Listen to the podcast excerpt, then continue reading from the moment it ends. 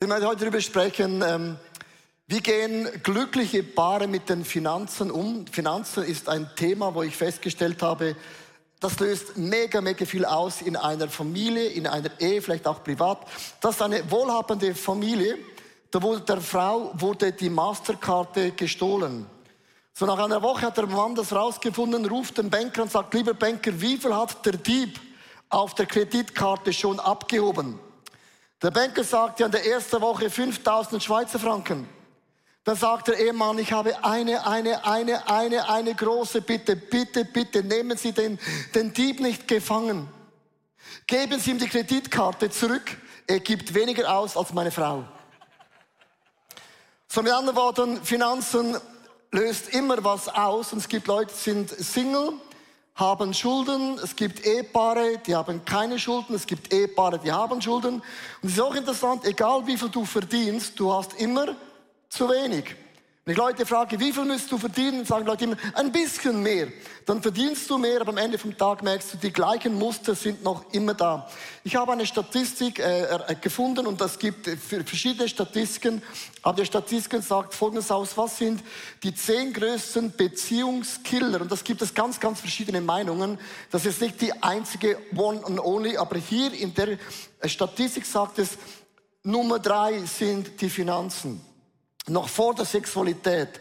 Es gibt auch Statistiken, die sagen, Finanzen sind Nummer äh, 8 und äh, Sex ist Nummer 2. Aber ich möchte euch sagen, Finanzen ist ein riesen Challenge in vielen Freundschaften, Beziehungen und auch in Small Groups. Ich habe eine Small Group mal geleitet vor vielen Jahren. Es gibt die, die Leute in der Small Group, die bringen nie was mit. Sage jetzt nicht wer. Die kommen als Ersten, essen alles und gehen und räumen nicht mal den Stuhl ab. Und andere bringen immer was mit und du merkst auch in einer kleinen Gruppe, ist auch interessant, gibt es immer Leute, absolute Schmarotzer und andere sagen, der bringt nie was mit und die bringt nie was mit. Also das Thema hast du eigentlich in jedem Bereich, in der Wirtschaft, in der Church, in Small Group, in Microchurches hat man es vielleicht auch, hier am Sonntag hat man das vielleicht auch. Das sind immer verschiedene Nuancen. Ich möchte dich fragen, was ist dein Finanztyp? Es gibt der Zügellose, es gibt der Bescheidene, es gibt der Strategische, es gibt der Investor, der Geizige, der Großzügige und der Optimierer. Der Optimieren heißt im Schwabenland, das ist der Sparfuchs. Der spart immer alles. So, jetzt kannst du mir überlegen, was von dem bist du? Und wenn du alleine bist, ist eben das eine Challenge. Aber sobald du eine Freundschaft, Partnerschaft bist, Microchurch, Small Group, kommen eben zwei verschiedene Partien zusammen. Ruth und Boas im Alten Testament eine absolute krasse Story zum euch erklären. Wenn Reichtum mit Armut zusammenkommt. Boas zum Beispiel war der Wohlhabende.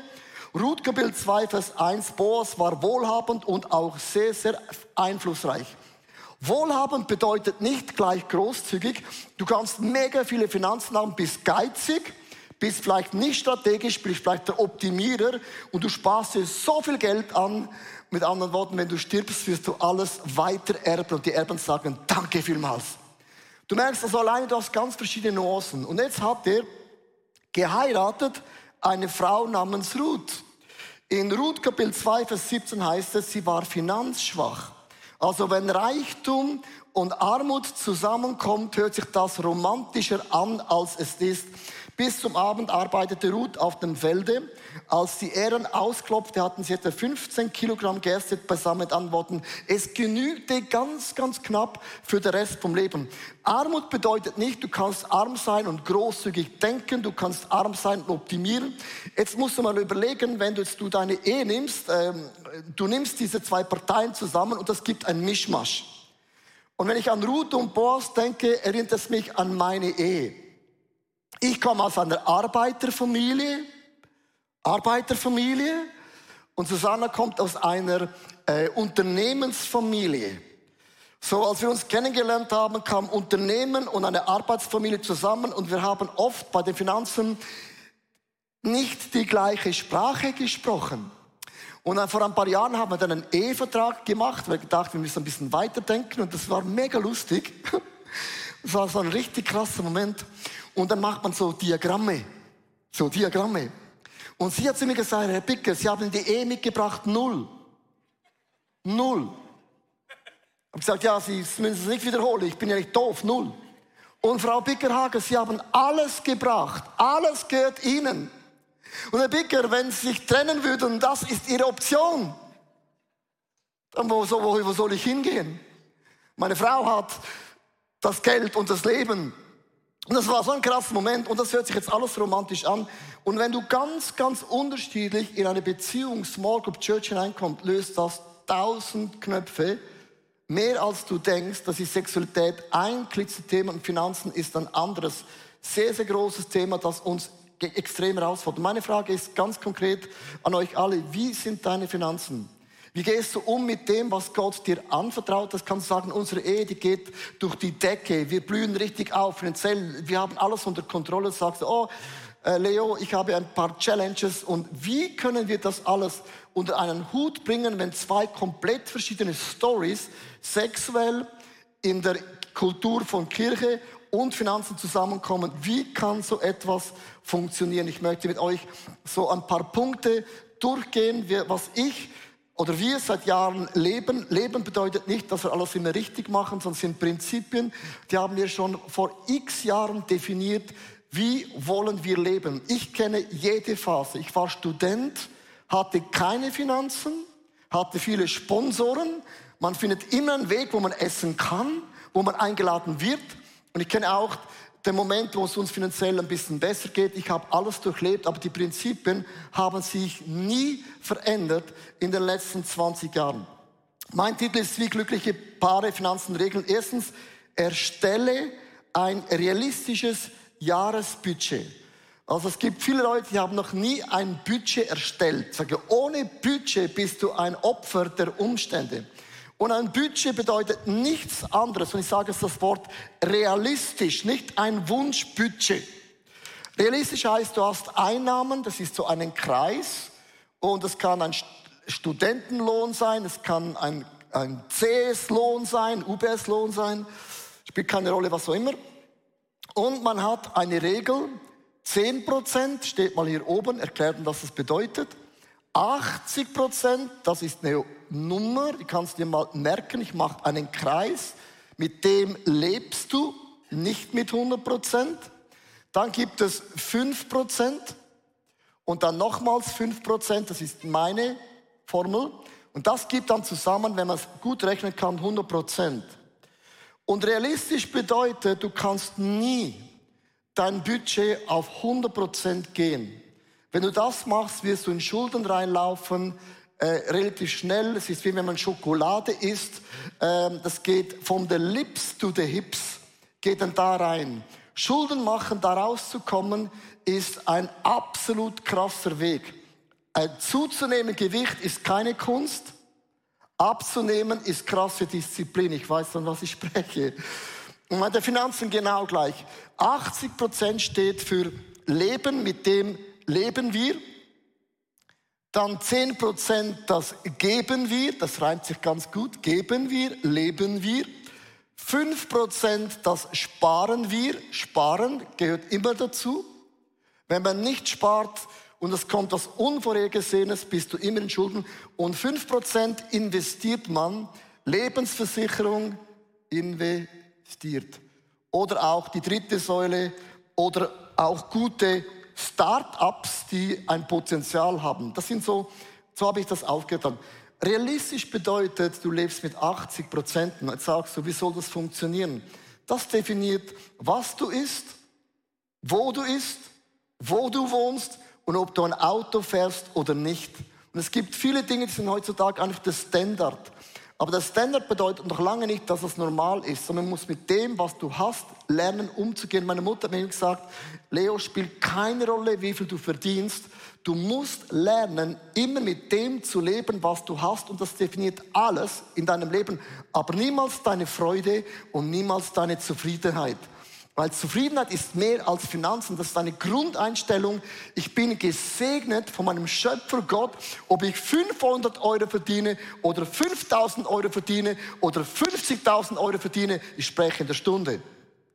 Spielt alles keine Rolle. Mit anderen Worten. So, das ist ein realistisches Budget. Das zweite, was man machen sollte, ist, segne das Jahresbudget ab. Und jetzt, das ist ein hoch emotioneller Moment. Einmal im Jahr haben ich und meine Frau einen Boxkampf. Weil sie ist nicht meiner Meinung beim Budget und ich bin nicht ihrer Meinung beim Budget. Und da wird gekämpft, da wird gekloben, da wird gezogen, da wird gemacht, da wird manipuliert. Alles gehört zusammen. Nee, da wird gekämpft, da, da, geht, da, da geht es weg. Und nach Stunden der Debatte, wenn man erschöpft an einem Burnout von Finanzen ist, sagt man irgendwann, okay, wie können wir uns einigen? Und es spielt gar keine Rolle, ob du zum Beispiel, es gibt verschiedene Modelle, die einen haben zwei verschiedene Bankkonten, die Frau hat ein Konto, du hast ein Bankkonto. Das System spielt keine Rolle, wie du das aufgegleist hast. Aber am Ende vom Tag, die Budgetdebatte ist immer ein Riesenfight, den kämpfen wir jedes Jahr und dann lege ich meiner Familie das gekämpfte Jahresbudget hin und erkläre meinen Kindern, Hast du deinen Kindern schon jemals erklärt, wie du dein Budget machst und wie du mit deiner Frau, mit deinem Mann auf das Budget gekommen bist?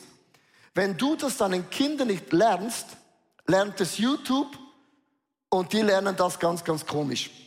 Also teach deine Kinder und da kämpft man drum. Der dritte Punkt, und der scheint einfach zu sein, schließe dein Jahresbudgetkreis. Ich möchte euch diese Grafik ganz spektakulär, jetzt müsst, jetzt müsst ihr ganz gut schauen, ich mache etwas, das ist grafisch schwierig. Seid ihr ready? Einen geschlossenen Kreis bedeutet, er ist geschlossen. Er ist geschlossen. Geschlossen bedeutet, es ist geschlossen. Ich wiederhole es nochmals, es ist eine ganz komplizierte Grafik. Geschlossen bedeutet, es ist geschlossen. Kann ich einen Applaus hören?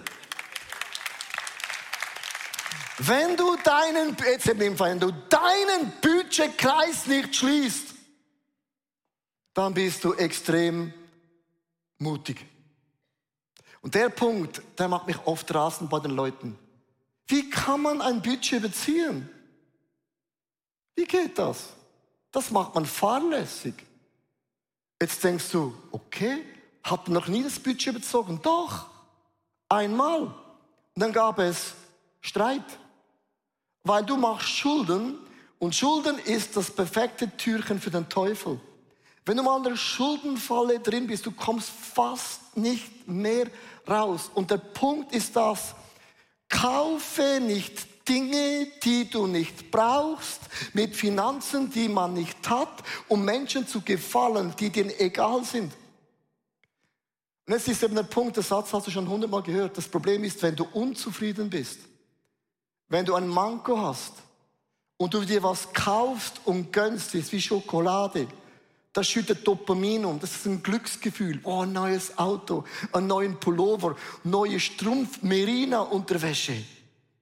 Und dann ist man so begeistert, aber nach zwei Tagen sagt dein Bankkonto, ich bin nicht begeistert. Und der Schuldengeist auch nicht. Du musst knüppeldick sagen Nein. Weil wenn du Dinge kaufst, um etwas zu kompensieren, bedeutet das, du hast ein Manko in Jesus. Ich sage das mal ganz, ganz bewusst, dann ist Jesus nicht deine Fülle. Jesus ist nicht deine absolute Freude. Die Freude am Herrn ist meine Stärke und nicht die Freude vom neuen Pullover.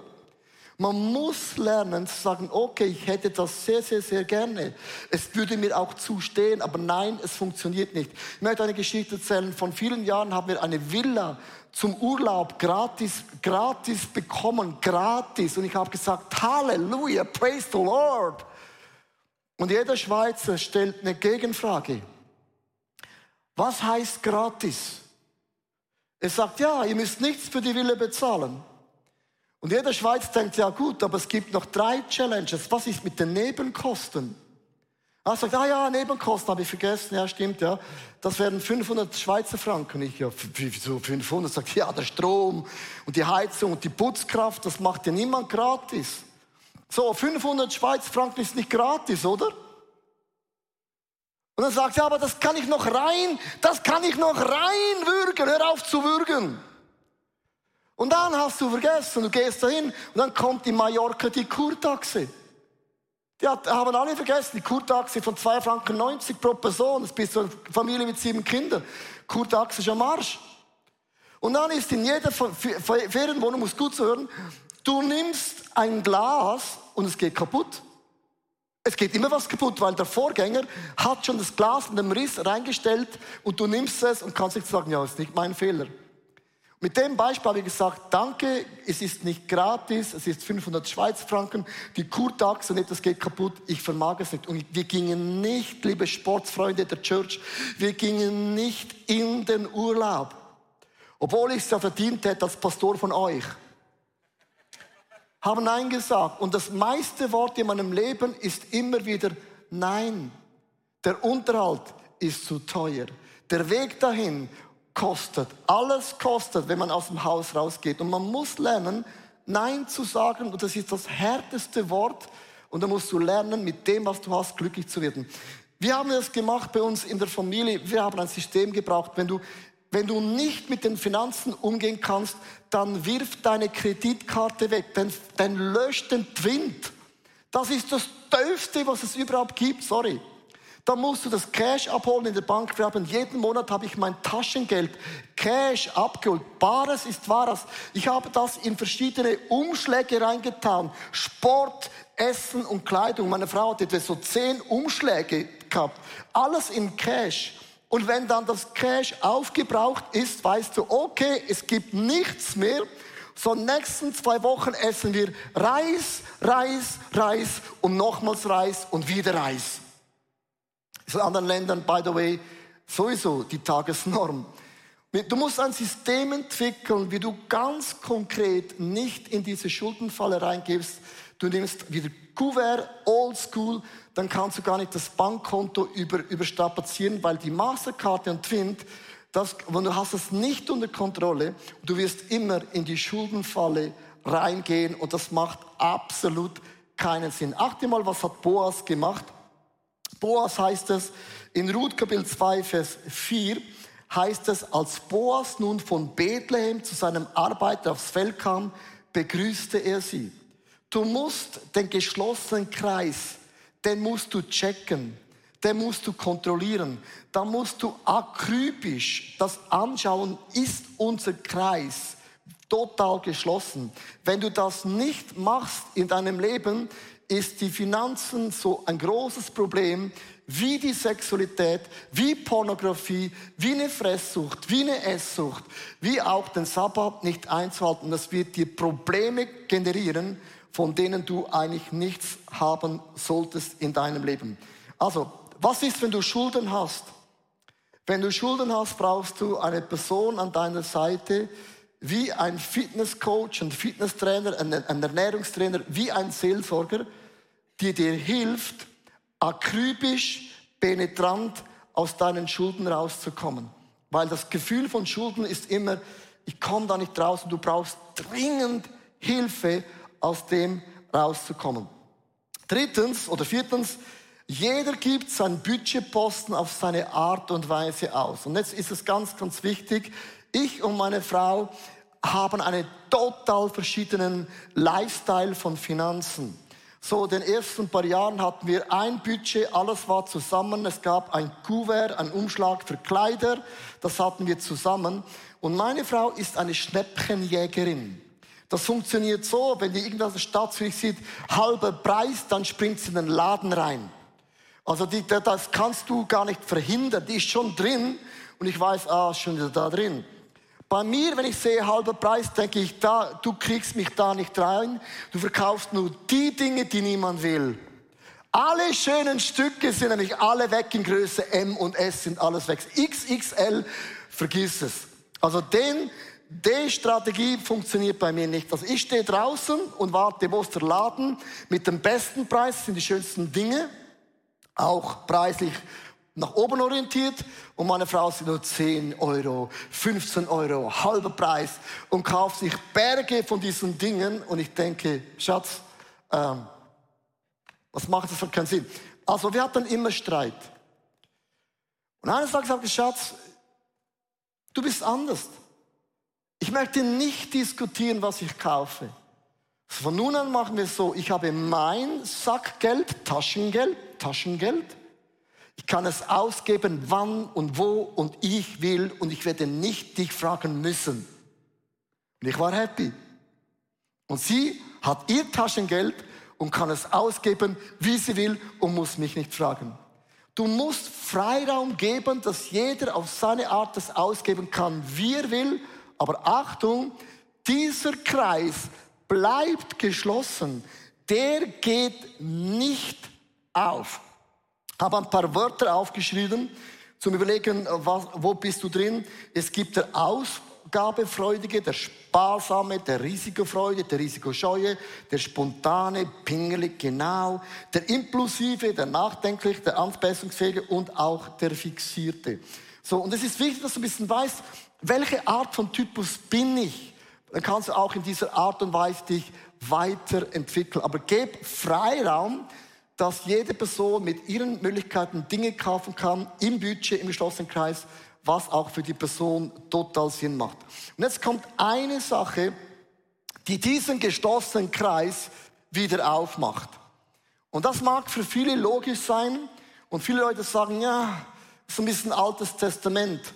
Aber man kann auch im Alten Testament Dinge finden, die haben sich nicht geändert. Setze Gott an erster Stelle in deinem Budget. Das allererste in meinem Budget ist, ich gebe 10% von meinen Finanzen, gebe ich meinem Gott zurück. Jetzt kannst du sagen, dem neuen Bund muss man gar nichts mehr geben, du kannst mir das auch gar nichts geben. Ich möchte dir Folgendes sagen. Gewisse Prinzipien haben sich nicht geändert. Das Saat und Ernte wird sich nie ändern. Wer gibt, bekommt, wird sich nie ändern. Die Bibel sagt, sagt, es ist mein Finanzen, machst du das? Wenn Leute sagen, nein, ich gebe es weg, öffnet die Hände für den Segen von Gott. Gewisse Dinge werden sich nie ändern. Das sind Grundprinzipien. Und die Bibel sagt, wenn ich beginne, Gott an erster Stelle zu setzen, in meiner Sexualität, in meiner Fitness, in meiner Gesundheit, in meiner Church, in meinem Gebets, dem Bibellesen, alles andere wird Gott beginnen zu segnen. Ich lese euch Malachi vor. Ich habe den schon lange nicht mehr gelesen. Das ist mein Lieblingsbibelvers, wenn es um Finanzen geht. Malachi 3, Vers 10 heißt es, bringt den zehnten Teil eurer Erträge im vollen Umfang zum Tempel. Also nehmt nicht Dinge weg. Also voll heißt, es ist voll ohne Abzüge, heißt es hier. Zu meinem Tempel, damit in den Vorratshäusern kein Mangel herrscht. Jetzt kommt ein Vers, der steht nur da, was heißt, stellt mich auf die Probe. Das einzige Mal, wo Gott sagt, Challenge, Challenger. Ob ich meine Zusage halte, denn ich verspreche euch, dass ich dann die Schleusen des Himmels wieder öffne und euch überreich mit meinem Segen beschenke. Und jetzt gibt es ein Bild in dieser Grafik, was mir mega hilft. Das Einzige, wo du den Kreis aufmachst, ist nämlich folgendes, wenn du beginnst, 10% zu spenden. Du öffnest hier oben wieder diesen Kreis und es macht es offen für den Segen von diesem Gott im Himmel. Ich möchte nie, sprech von mir, am Segen Gottes vorbeilaufen. Die Bibel sagt, segnet Israel und du bist gesegnet.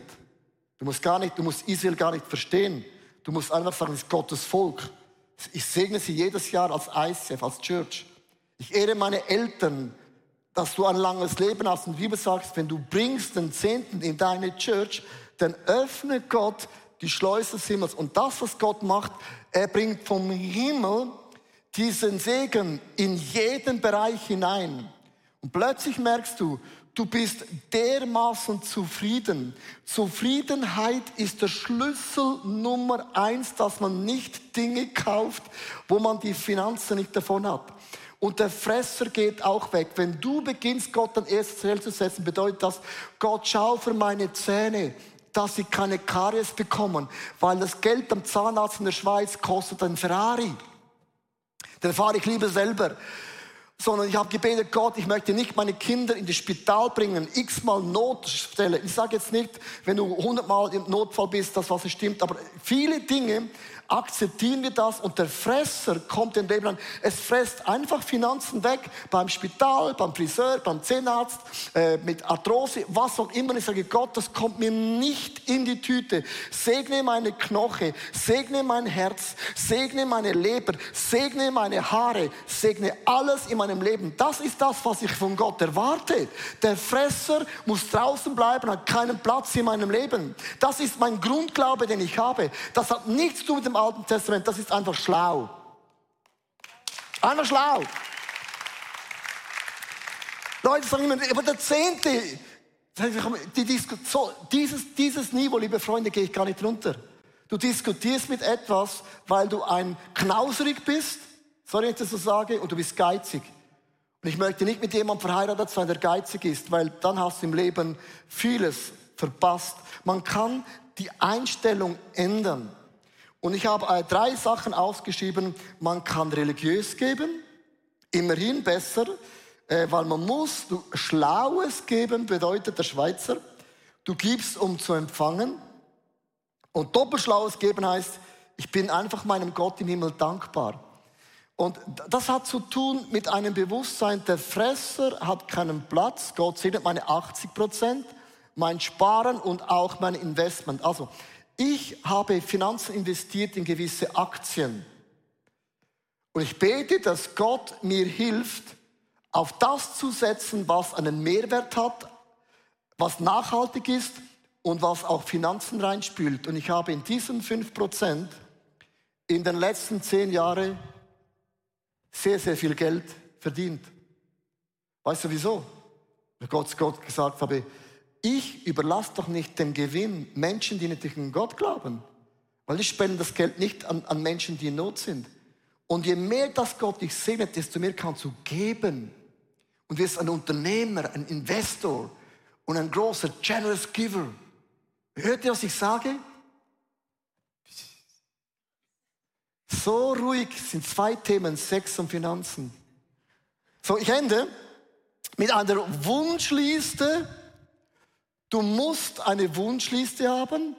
Wunschliste ist ein Wunsch und eine Wunderliste. Wunsch- und Wunderliste. Und die halte ich meinem Gott im Himmel hin. So, dann habe ich mega viele Dinge drauf. Ähm, ich sage jetzt nicht gerade, was ich mir wünsche, aber zum Beispiel, ich, würde, ich wünsche mir seit Jahren ein Ferienhaus im Tessin. Das hat jeder Schweizer.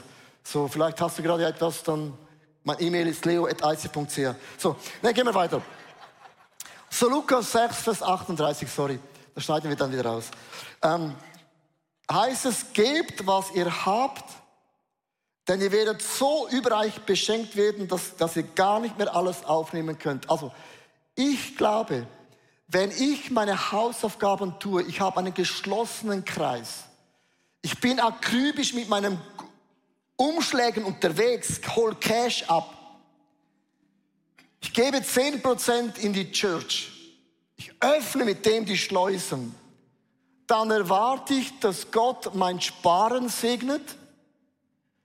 Und ich glaube, dass Gott auch mein Investment segnet. Ich glaube auch, dass Gott meine 80% segnet. Dann erwarte ich von meinem Gott im Himmel zu sagen, Gott, es ist eben so. Wie oft mache ich das, was dein Herz schlägt? Du hast ein Herz für die verlorenen Menschen, mache ich auch. Du hast ein Herz für die schwachen Menschen, habe ich auch. Du hast ein Herz für Soziales, habe ich auch. Gott, ich habe mich deinem Herzschlag immer angeschlossen. Gott, ich lade dich ein, mal ganz kurz in mein Herz zu kommen. Er ist ja ganz klein und bescheiden. Und, und, und wenn du Bock und Lust hättest, ah, wäre meine Liste. Merkst du, ich bin begeistert. Und meine Augen glänzen. Weil der Glaube in Gott ist nicht ein Monolog, es ist immer ein Dialog.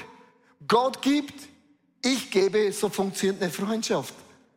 Und ich habe da nicht die Erwartung, dass ich das alles erfüllen muss. Aber ich möchte meinem Gott auch nicht im Weg stehen, mich zu segnen. Sage Gott, ich gebe dir die Chance, mich zu segnen. Ich gebe da auch eine Chance, dich zu segnen. Und es ist immer ein Dialog. Und das Coole ist dann, niemand ist zu arm, um was zu geben. Und niemand ist zu reich, um nicht etwas zu empfangen. Wenn du Wunder Gottes empfängst, baut das deinen Glauben auf, deine Leidenschaft zu Jesus wie nichts anderes auf dieser Welt, weil du die Güte und Treue Gottes konkret erlebt. Ich möchte heute beten. Letztes Mal habe ich gebetet, dass Gott der Geist von Pornografie zerbricht in unserem Leben. Aber der Geist der Finanzen ist massiv groß. Der hat eine Macht bekommen, auch wenn du viel verdienst, du kriegst es nicht in die Reihe. Man hat etwas toleriert im System, wo man einem Feind eine Plattform gibt, um dich zu gefangen zu nehmen, statt in die Freiheit Gottes hineinzukommen. Ich möchte dich einladen, deine Augen zu schließen, live, Microchurch und online.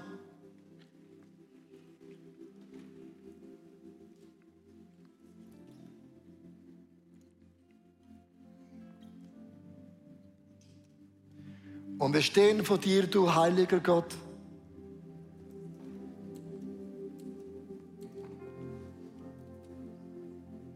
Wenn es zum Thema Finanzen kommt, da bin ich so machtlos.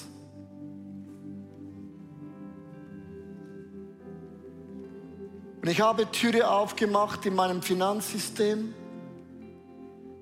das mich immer wieder versklavt. Und ich weiß nicht, wie aus meinen Schulden rauszukommen. Und ich weiß auch nicht, wie dieses Thema zu lösen in meinen Beziehungen und auch in meiner Ehe.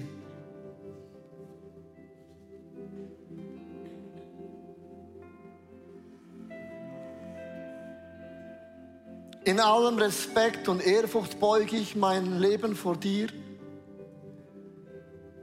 du Schöpfer von allem, was es gibt.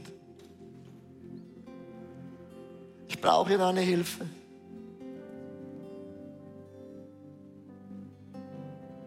Brauche einen Durchbruch.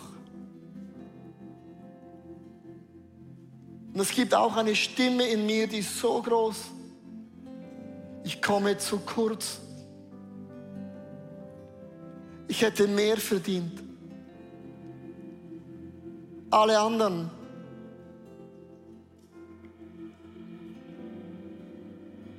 Und Paulus sagt, ob ich viel oder wenig habe oder hatte, Gott war immer in allem mein Versorger.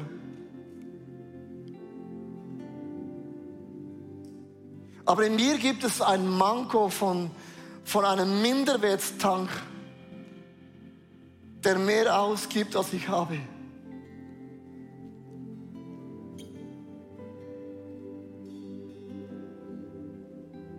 Wenn du ein Gott der Wunder bist, dann sprich nur ein Wort. Dann gib mir den Schlüssel in meine Hände, um in einem Finanzen einen Durchbruch zu erleben. Ich lasse diesen Bereich nicht mehr zu, dass der Fresser, dass Schicksalsschläge, viele dieser Dinge, mir meine Finanzen wegrauben. Ich lade diesen Räuber aus meinem Leben aus. Der Geist der Krankheit, der so viele Finanzen wegfrisst. Und der Geist der Niederlage, der so viele Finanzen wegfrisst. Und auch der Geist von, ich habe es verdient. Ich widerstehe dir heute im Namen von Jesus Christus und es ist so offensichtlich in meinem Leben. Du hast Wurzeln geschlagen. Und ich sage diesen Wurzeln im Namen von Jesus Christus. Ihr habt keine Plattform mehr in mir, diese Wurzeln zu schlagen, sondern du hast gesagt, wenn der Geist Gottes frei macht, der ist frei für immer. Und ich laufe und ich nehme diese Freiheit für mich in den Anspruch.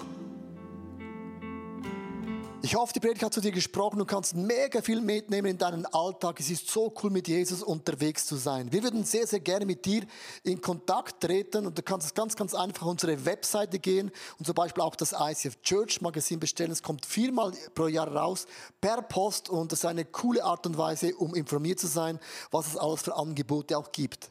Ja, und jede Woche bekommen wir Rückmeldungen von Männern und Frauen, die durch diese TV-Sendung einfach angesprochen wurden. Ihr Herz wurde von Jesus berührt. Und wenn du Teil davon sein möchtest und diese Sendungen mitfinanzieren, dann danken wir dir von ganzem Herzen, weil zusammen können wir Großes bewegen. Wir sagen Tschüss und bis bald.